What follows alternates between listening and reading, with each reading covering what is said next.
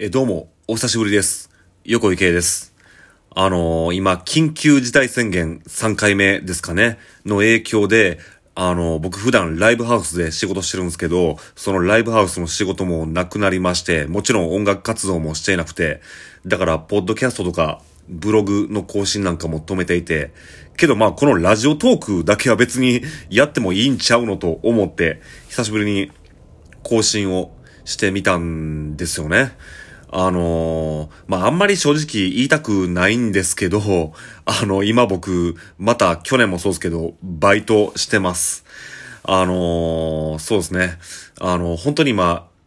まあ、その僕が普段働いてるライブハウス、厳しい状況でして、まあ僕がバイトしたところで、あの、そんな言うほど変わるもんでもないんですけど、まああの、少しでもお金を入れれたらと思ってやってるところなんですけど、まあまああの、別にそんなあの暗い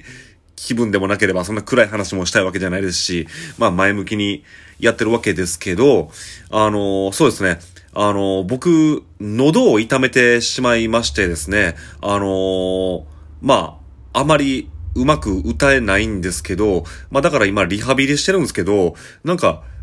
あの、怪我の巧妙というか、なんか、リハビリでちょっとまあ、発声練習なんかをしてたら、なんか、全然、まあ、全然違うというわけでもないですけど、なんか新しい歌い方というか、なんかちょっといい感じになってきてて、だからなんか、まあ、歌上手くなってまた戻ってこようかななんてことを思ってるところであります。えーで、それで、まああの、今日の本題なんですけど、あの、まあそんなわけでまあ、バイト三昧な日々を過ごしていて、まあその空き時間なんかでまあ声のリハビリなんかをしているところなんですけど、あの、まあ、移動時間も結構多かったりするんですよ。ちょっと、まあその、バイト柄。だからその音楽をしっかり聴いてるわけなんですけど、そういった中で、ちょっと今日はおすすめのアルバムを紹介しようと思うんですけど、あのこれライブアルバムなんですよ。僕は実はあの、ライブアルバムってのはまああんまり好きじゃないというか、これまで聞いてこなか、聞いてこなかったんですよね。ライブアルバムでまともに聴いたアルバムって僕あの3枚しかないんですよ。あの、去年ブログでおすすめしてたジョン・フォガティ。まあこれあの CCR というバンドの人、まあまあこれこの人ソロの方が有名ですね。ソロでも、ソロの方が有名なジョン・フォガティさん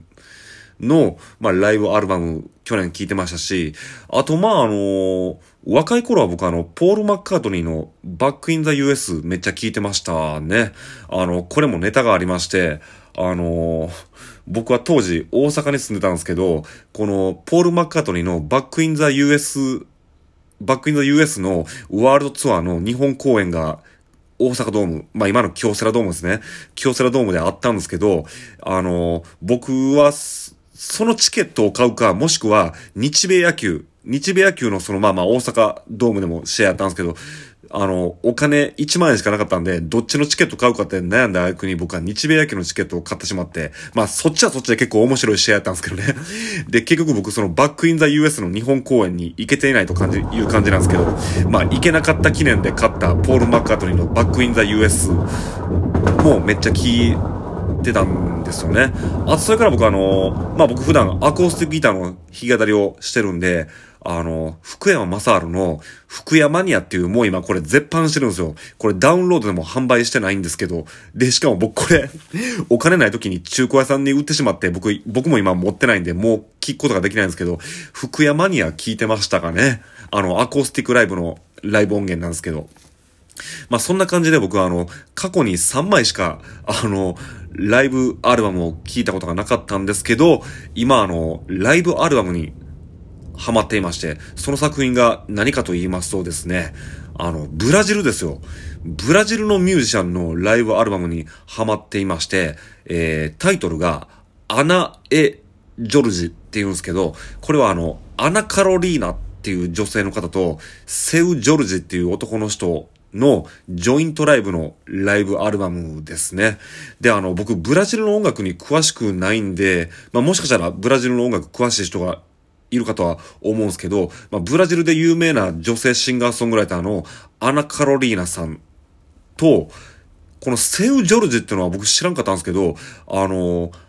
アメリカで俳優として活動をしてる人であり、なおかつブラジル国内ではシンガーソングライターとして活動してる、まあ、かなり有名な方だったところで、ほんまにちょっと僕知らんくて、まあ、もし知ってる人いはったら、まあ、そんなん知ってて当然やぞってぐらいの人かもしれないですけど、まあ、この二人のライブアルバムに、ま、めっちゃめちゃハマってるんですよね。あの、まあ、僕普段ラジオを聴いてるんで、ラジオがきっかけで、あの、まあ、これ、アルバムを僕ダウンロード購入したんですよ。で、あの、これ喋るよ、こういう、あの、ポッドキャストの方ですね。でも喋ってるかと思うんですけど、僕今、お金ないんですけど、お金ないのに、まあ、ガットギター、まあ、クラシックギターですね。ナイロン弦のクラシックギターがめっちゃ欲しいって言うてるんですけど、それはまさにあの、この二人、アナ・カロリーナとセウ・ジョルジの影響をかなり受けています。あの、ブラジルの人は、あの、ガットギター、まあ、クラシックギター、ナイロン弦ギターですかね。あの、ナイロン弦のギターを使って弾けたりするのが、まあ、どうやらブラジルではスタンダードみたいですね。で、ブラジルのポップスっていうのは、あのまあ、ブラジルって言ったら、その、やっぱり、ボサノバとか、あのサンバとか、ああいう音楽が有名ですけど、そのボサノバとかサンバのテイストを少し入れつつ、でもベースはやっぱりアメリカやイギリス、まあ欧米の、あの、音楽ですよ、みたいな感じで作られているんで、意外とその、聞いた感じ、日本の J-POP とあの、まあ、変わらないと言ったら、まあ、それは変わるんですけど、あの、あんまり抵抗なく聴けるんですよね。で、そんでもって、まあ、僕はあの、僕はまあ、その、フォークギター、あの、アコースティックギターの弾き語りをしてるんですけど、アコースティックギターってのはその、銅でできた、まあ、金属製の弦を、プラスチックのピックで弾くというのが、まあ、主流ですけど、そうじゃなくて、あの、ナイロン弦のガットギターを指で弾きながら弾き語りをするっていうのが、まあ、ブラジルのどうやらスタンダードな感じなんですかね。みたいなんで、あの、その、まあ、ライブ、このライブアルバムを聴いて、うわ、なんか、あの、ナイロン製の弦のギターいいなって思ってるんですけど、あの、このアナ・カロリーナさんとこのセウ・ジョルジさんは、まあ、二人とも、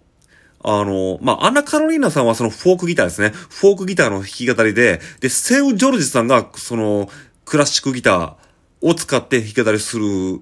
わけでありまして、で、この二人のジョイントライブなんですけど、この二人がまあギターとか、あとまあセウ・ジョルジさんはベースも弾いてますね。ベースとか、あと、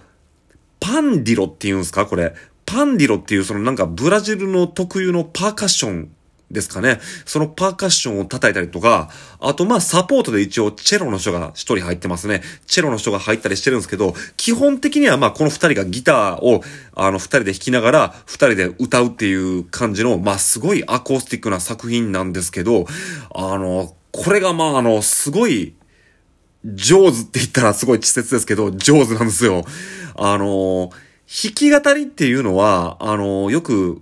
あの、音楽してない人から勘違いされるんですけど、弾き語りのギターとバンドで弾くギターって、まあ、全然種類が違うんですよね。やっぱり、弾き語りのギターは、その弾き語りのギター特有の、なんていうか、その上手さというか、そのテクニックがまあ、あるんですけど、その旨味というか、それをめちゃめちゃ聴ける作品ですし、で、まあ、ギターのみならず、まずこの二人、とんでもなくもちろん歌が上手いんですよね。あのー、で、アナ・カロリーナさんは女性なんですけど、すごい低音がすごい、あのー、響くというか出る人なんですかね。ちょっと男と勘違いしてしまうんですよ。なんか男が二人で歌ってるんかなと思ったら、あ、これ一人女性なんやっていう感じの作品なんですけど、あのー、あと、それ、そうですね。あの、まあ、曲はさっき言ったみたいに、まあ、基本は、あのアメリカやそのイギリスの欧米の音楽なんですけど、そこにちょっとボサノバやサンバのテイストなんかも入ってくるって感じの曲調に加えて、これはまあそのブラジル人独特と言ったらいいんですかね。その、まあこのアナ・カロリーナさんとセオ・ジョルジさんすごい声の伸びがいいんですよね。まあ声の伸びが良くて、さらに低音がめっちゃ効いてるんですけど、その声の伸ばし方とか、まあその発声法と言ったらいいんですかね。まあそういうのはもう独特で、あ、こういう歌い方もあるんか、みたいなことを思いながら聞いていますし、で、まあ、冒頭に喋りましたけど、僕今、まあ、喉を痛めていて、まあ、徐々にリハビリして、ちゃんと歌えるようにしてるんですけど、あ、こういう声の出し方をしてもいいんかとか、あ、低音はもっとこういう風にしたら低音が伸びるんかとか、なんかそういうヒントにもなったりしてて、だから、なんか、結局この、まあ、このアナ・カロリーナさんとセオ・ジョルジさんのこのアナ・エ・ジョルジ、ジョルジというアルバムは僕の歌の練習の教材にもなってますし、あの、弾き語りの教材にもなってますし、でも単純に楽しむ、楽しんでもいますし、なんかリラックス効果もありますし、まあそんな感じですごいおすすめですし、あとあの、まああの、さっきも言いましたが僕はあの、クラシックギターが今欲しくて欲しくて仕方がないって、あの言うてますけど、まあそのガット弦、まあ、ナイロン制限ですね。ガットギターを使ってどうやって演奏したらいいんやって、まあ、おも、なんかそういう悩みを持ってる人もしかしたらいるかもしれませんけど、そういう悩みのある人がいたら、これも一応答えの一つだよみたいな感じでお勧めできるアルバムですね。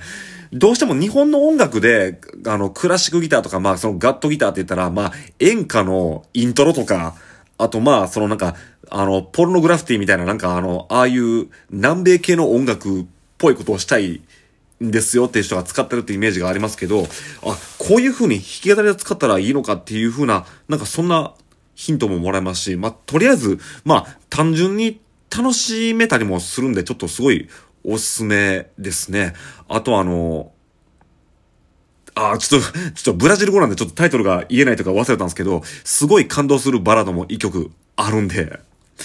なんだっけこれ。まあまあ、とりあえず、あの、聞いてみてください。